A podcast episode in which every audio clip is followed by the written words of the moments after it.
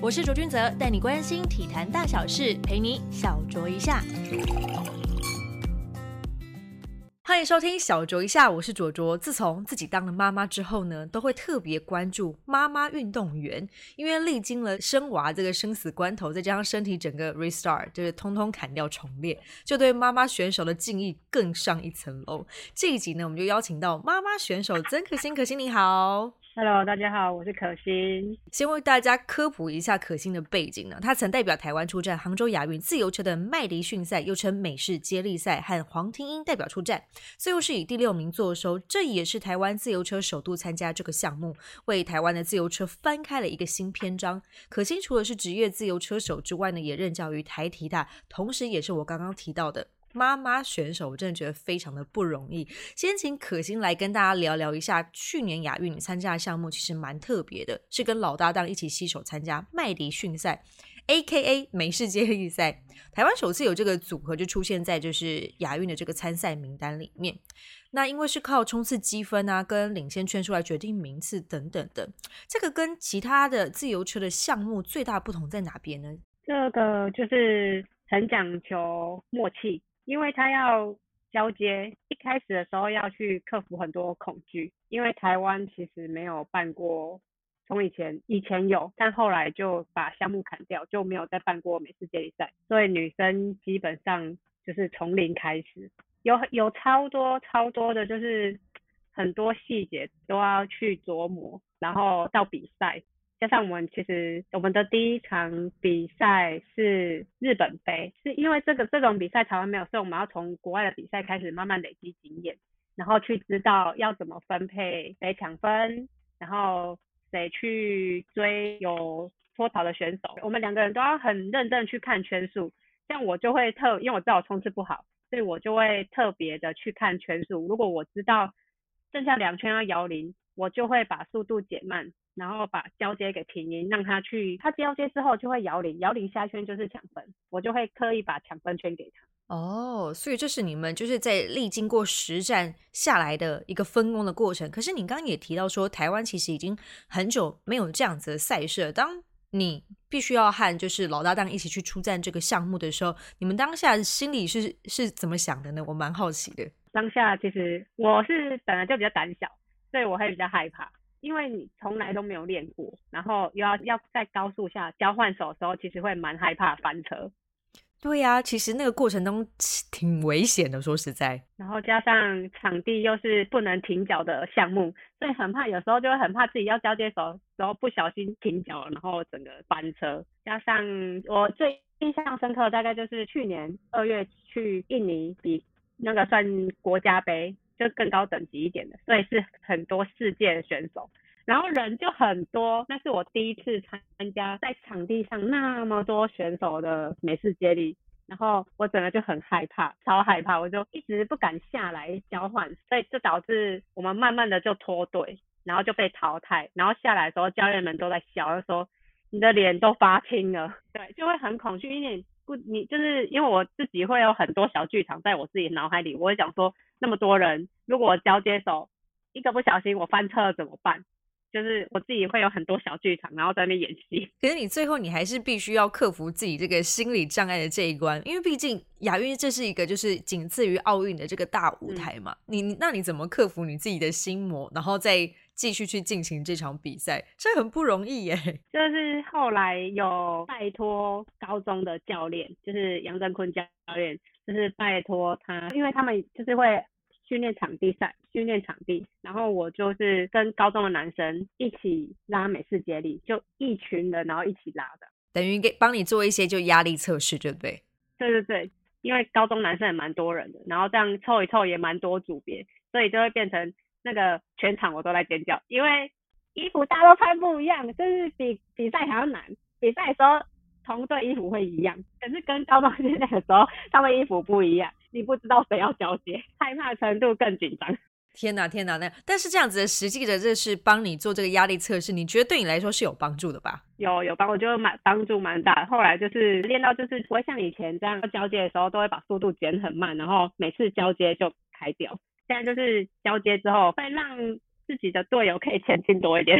哦，就不会觉得就是那个时间会有点 delay 到那种感觉就对了。嗯嗯，那你在正式的比完了亚运之后，你有比较喜欢美式接力赛的吗？我吗？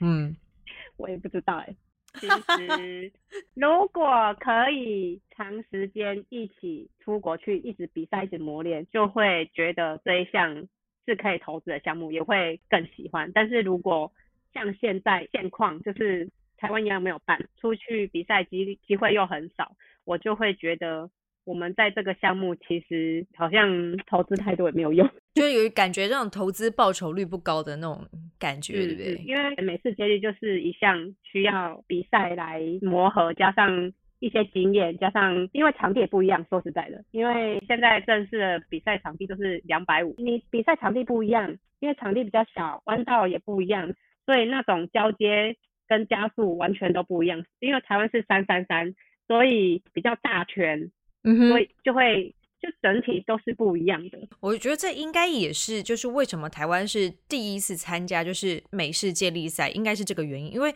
毕竟我们其实一直都有选手，就是站上就是个自由车的国际舞台，不管是室内或是户外的这个项目嘛。但是美式接力赛是第一次参加，绝对是因为因为我们台湾就是没有这样子的标准场地。嗯，也不算，我觉得是因为太封闭了吧。就是其实国中不要列入，我觉得没关系，但是我觉得高中的全中运或者是台湾的一些全国锦标赛列入，或者是全全国运动会，我觉得应该都要把这项正式项目列进去为比赛项目，不是一直感觉就是你嘴巴说要去推展，可是实际上比赛都没有办。哦，这个影响蛮大的耶！明明亚嗯奥运都有这项项目，可是，在我们自己的国内的赛事却没有这个项目的话，其实根本无从练嗯起啊。对，然后他们就会通常长官们就会说，因为怕危险，等等，哪一项运动项目不危险？我就想问，所以就会觉得就觉得台湾很可惜。像今年的全中运，它嗯限缩名额限到很少，然后就会觉得我们台中啦，因为我们台中有五所国中，对，然后他就限你一个项目只能下三个人，限缩成三个，那我们要怎么去推展？就是我会觉得说，国国高中就是基层，我们不是就是要积极去推展，让更多的人上来，然后我们自己国内办比赛，然后一直把它限缩，限缩到剩一个县市只能三个，那那我们这些发展的还不错的县市怎么办？就变成说，哦、假设啦，在这个地方大家投入在这个项目的资源比较多一点，跟心力比较多一点，可是呢，县市只有这样子的名额，其实就会限制了你们表现的机会之外呢，也会限制了这个项目的一个推广。相较于如果说其他的县市其实是着重在其他项目的发展，那反而在这个项目上面没有花太多的心力的话，可是他们还是同样的名额，这其实是比较嗯。有趣的一个现象啦。因为就我自己观察，我是觉得美式接力赛的观赏性是蛮够的，因为它够刺激，速度又嗯。够，然后对于选手在场上的一个抗压性的一个表现，我觉得观赏性是真的蛮高的。你自己在场上比赛有这样感觉吗？有还有脑子要动很快。就是你你在做配速，然后再跟其他就是在做竞争的那个时候，你你要去想一下你们的作战策略，对吧？对，然后你要随时转转换你的战术，因为别的国家他可能改变了什么战术，然后你又要你的脑子就要马上动起来，要赶快去破。解它。因为像是位在台中的清水自由车场是全台唯一获得就嗯国际自由车总会认证的国际赛道，你看是全台唯一的。那想说那个没有室内的场可以练习，对你们到其实其他国家去进行这样的国际赛事影响应该蛮大的吧？到底有多大呢？我想了解。第一点就是轮子，因为是室外，可是在室内的室内训练的话，就是像一些比较像那个追逐性的项目，或者是像这一次亚运男生很可惜第四名嘛，嗯。那个前轮，因为前轮通常人家都是会用封闭的，封闭的前轮，可是因为我们是室外，我们不可能平常就能用封闭的碟轮，嗯哼，因为这样因为会有风，我们可能会翻车。对。那长期在室内的人，他们可以去适应那种轮子，所以他们抓那个轮子会抓得更稳。就是光一个轮子，室内的话，就是光一个轮子就不一样，冲刺的角度也会不一样。因为弯道大小不一样，然后离心也不一样。就基本上就是完全不一样的一个比赛环境了。因为刚刚提到那个全台唯一获得认证的国际赛道呢，它是户外的，但其实大部分的就是国际赛事呢，室内的还是居多。嗯，对啊，那好困难哦。就是你自己没有亲身经历过的人，就是他会不知道为什么我们一直在喊，为什么台湾不建一个室内场地？大家都觉得说，我们给你一个室内场地，你们真的可以拿拿多好？你们可以拿亚运金牌吗？你们可以站上奥运奖牌吗？可是你希望马儿跑，可是你又不给马儿吃草。这这是真的是很强人所难呢。就是大家都只想要成绩，可是那我们的那颗场地在哪里？我觉得说好，你不给我们蛋没关系，但是你给我们经费，长期去国外训练。如果长期给你们经费去国外有更多的就是嗯实战或者是去异地训练的机会跟经验的话，或许就可以补足在我们自己台湾主场没有适合场地练习的那种缺憾。但目前听起来似乎是没有。目前就是大概就是只能靠就是一些可能亚奥运培训啊，他们的一些补助经费。因为你自己的感触很深，因为除了是职业选手之外，你自己是自由车的专任教练嘛。因为你这两个身份来看，整个台湾自由车的环境一定会很感慨，因为我们常常在报章杂志上面都会听说，哇，台湾是呃自由车大国啊，输出非常棒的这些。自由车到欧美的国家去，可是我们实际上的自由车的选手的实力，可能是跟其他国家相较之下，老实说啦，有点越来越远的感觉。你你觉得真的造成这这主要的这个差距的原因，是不是就刚刚我们提到那个状况呢？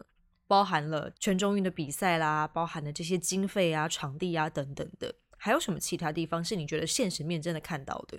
就是选手能到国际赛比赛的几率太少。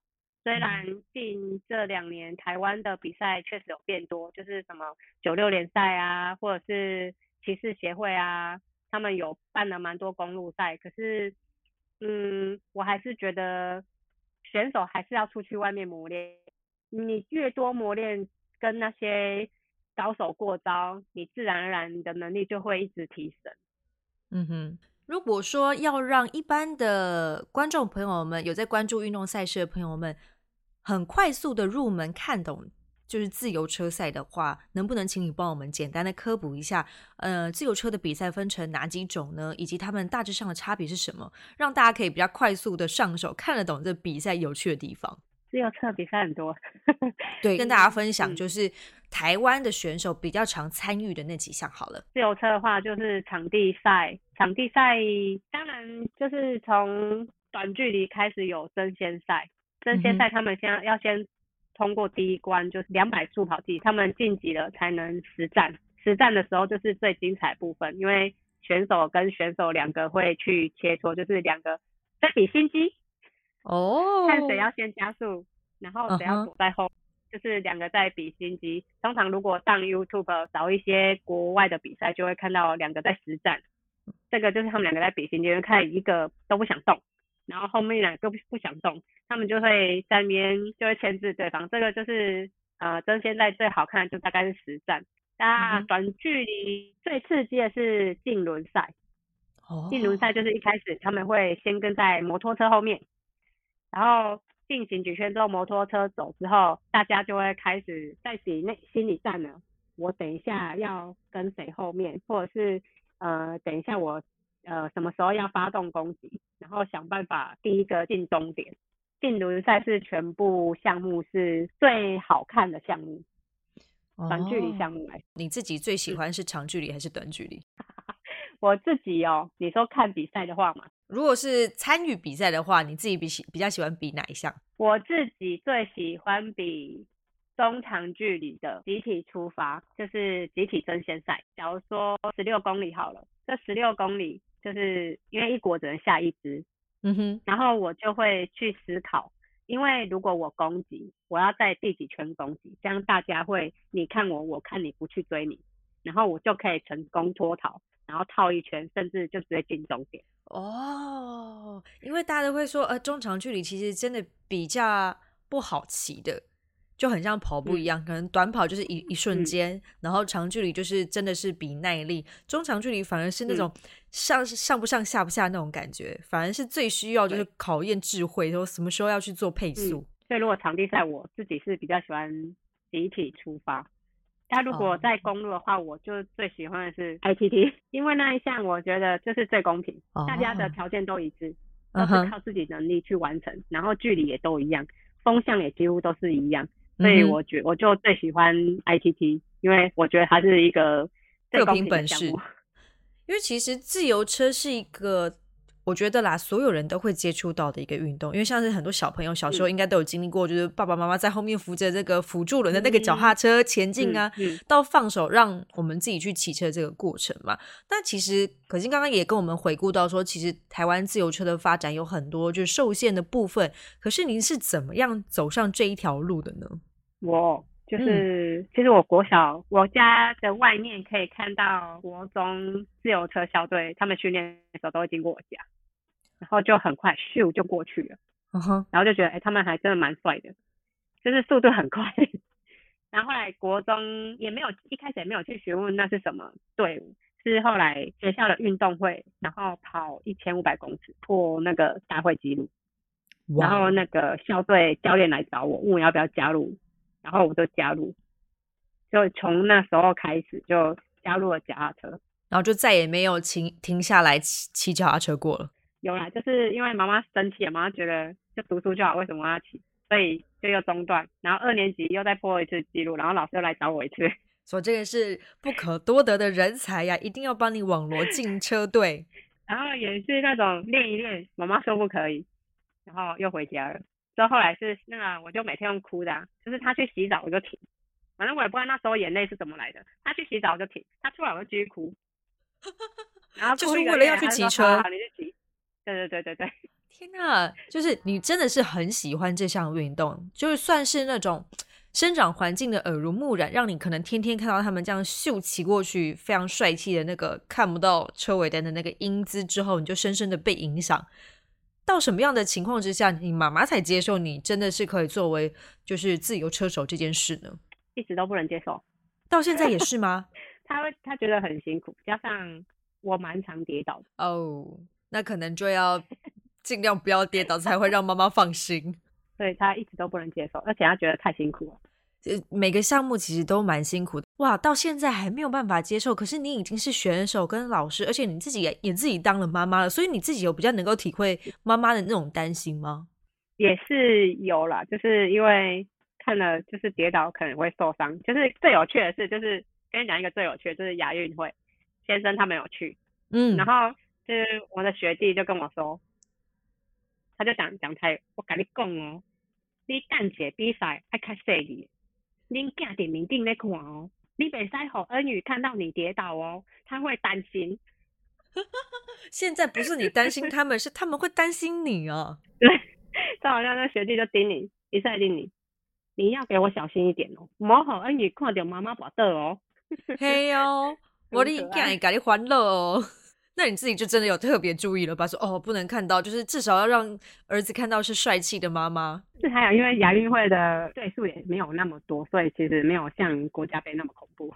嗯哼嗯哼，那你自己怎么就是身兼多职，怎么安排这个训练的时间呢？因为我们知道说，其实，在小孩子出生之后，很多的生活作息都会被打乱，就必须要重新安排。那你现在是怎么样去找到这个平衡呢？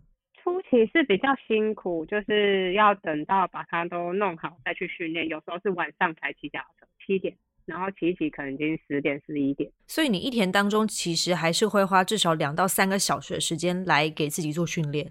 嗯，然后后来就是有顺利选上亚运培训队，我就是选上亚运培训队之后，我就可以专心训练，家里的人会帮我顾小孩。所以其实我觉得我当选手。就是恢复会那么快，有一半原因也是因为我有顺利选上培训队啊，对，就是比较正常的训练，比较规律的训练。那队友有好好的帮你吗？我是说家里人的那一位。哎，有啊有啊有啊，就是就是我去训练，他都顾小孩，啊，我练完回来就是轮流，就是换我顾小孩。哦，所以你们其实在家里面也是进行了一种美式接力赛的概念。对，用这样子形容，我觉得好像还蛮恰当，因为我们家也是这个样子。对，那你你从以前就是被家人反对到骑自行车，到成为职业车手，到现在，其实当了妈妈之后，你还是没有放弃这项运动。你觉得作为一个职业选手来讲，对你的意义是什么？让你觉得我还想要再继续做挑战呢？乐在其中。加上想要知道自己的极限在哪里，就是那种不是说一定要拼到多极致，或者是拼到多好成绩，只是想要知道自己真的还能选上国际赛吗？自己真的还能站在国际的舞台上面吗？就是不会一直像年轻这样，就说我一定要怎么样，一定要一定要去亚运，亚运一定要夺牌。就是那种是玩，就是跟年轻就是不一样。现在的感觉是比较乐在其中，然后比较不会那么去像以前那个得失心那么重。我一定要怎么样，一定要怎么样，一定要怎么的那种感觉。加上骑车不用带小孩，忍不住拍手了。通常妈妈最开心的都是工作的时候，对，就是自由。骑车的时候是自由，都跟人家说。骑车是自由的，所以我要继续当自由车手。不过，跟你自己以前可能是只有你一个人骑车的时候，很大的不一样的地方就是，现在你只要训练或是比赛，你的小孩子啊跟老公就其实会当场边的观众，然后老公会担任你的补给员，当你的最大的后盾。这样的变化对你来说也是蛮特别的吧？对啊，就是。可以直接不开心就可以直接骂，就是心里的不舒服有个管道可以出去了。就是有时候可能比赛过程当中，就是他可能就是假如说，如果现在跟在我后面的是教练，他可你就是不知道多久要到了，教练通常都会说快到了，再忍耐一下，快到了。可是你不能骂教练，可是现在是换成老公啦，就可以到底是多久？你讲了几遍，一直说快到了，可是就还没到啊。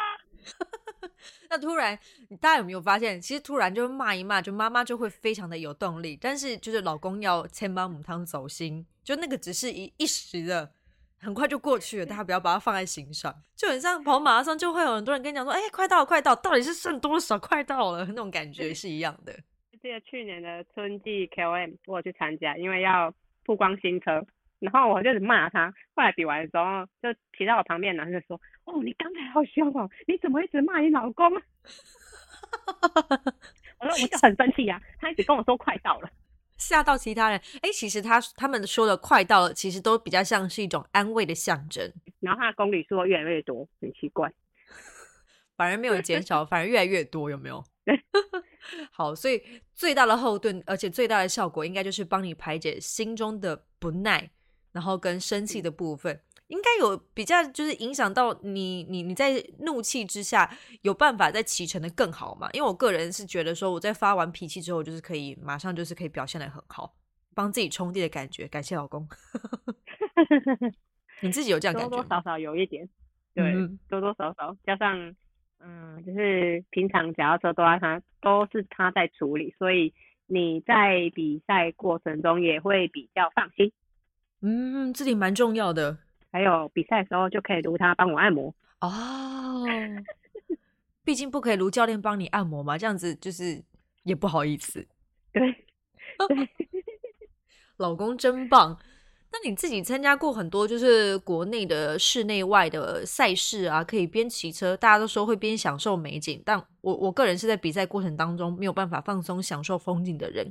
那对你来说，像在台湾骑到就是五岭啊，或是 KOM 的赛事啊等等，这都有挑战性的那个路段，在你生涯当中有没有一条是你印象最深刻的赛道？台湾跟国外都可以。台湾可能是没有，因为都在竞技，无心去欣赏风景。外面。对，旁边都是如入无人之境的感觉，对不对？对你就是通常都跟别人说骑车多好啊，可以享受看风景。No，你比赛的时候根本没时间看，你就是拼命的想说什么时候快到了，就是非常的专心到，就是你眼前就只有你，就是前方大概就是这样子视线两个眼睛的这种 视线距离而已，其他旁边都是无心去顾及到啊。对，最印象深刻大概是，嗯，我之诶很久了，就是那时候肖美玉学姐她在听奥运积分的时候，我们有一起到萨尔瓦多去比赛，那一站是火山，整个路超陡，陡到整路我都在骂教练，因为他骗我们说萨尔瓦多都是平路，没有爬坡，结果那个 陡到二十几爬，整路一直爬一直爬，然后你就会沿路看着大家都有人在推，因为爬不上去。想说哇，我的小腿肌跟大腿肌、屁股通通都在尖叫了。就是那个风景蛮特别，就是你会看到一堆路人都在推选手，也爬不上去。整个就是被教练给糊弄了。但是那个就是景象，真的是你印象蛮深刻的，算是漂亮的吧？漂亮的，就是起码就是可以看到火山。嗯，蛮特别的。去年亚运啊，有可能是生涯的最后一场国际大赛。那你自己对接下来的选手生涯有什么新的规划吗？今年就是先生一个小孩，再看看生完有没有办法出来骑。再看自己的身体恢复的状态如何喽。反正就是接下来就是会都以国内赛为主，然后或者是因为我是捷安特赞助的，所以我就会以捷安特如果他有推一些女子约骑活动啊，我就是会多去参加一些约骑的活动，或者是领骑哦推广，让更多女生就是喜欢这个运动。我觉得勇气可嘉，因为我刚生完就是三个多月，就是我觉得愿意生二胎、三胎的妈妈，满满的 respect，真的是太不容易了。在工作，然后在照顾小孩之间，甚至是全职去带小孩的那个心力，真的是太伟大了。我可能要再继续慢慢的体会，才有办法决定要不要生二胎。真的非常谢谢，可是你会想要给他一个伴呢、会会想要给他一个伴，这也是因为自己有兄弟姐妹，会觉得嗯，他如果有人可以商量，然后可以讨论的话，我觉得比较不寂寞。嗯，对但我得先度过就是前期照顾他就是睡眠不足的情况。才有力气。今天非常谢谢可心来到我们的小酌一下，跟大家分享职业自由车手妈妈的生活。也希望大家可以多多关注 Cycling 妈妈曾可心的粉丝专业。如果喜欢骑自行车，或者是还没有开始骑自行车但有兴趣的，也可以关注一下我们的粉丝专业了。非常谢谢可心来到我们小酌一下，耶，拜拜。小酌一下，我们下次见喽。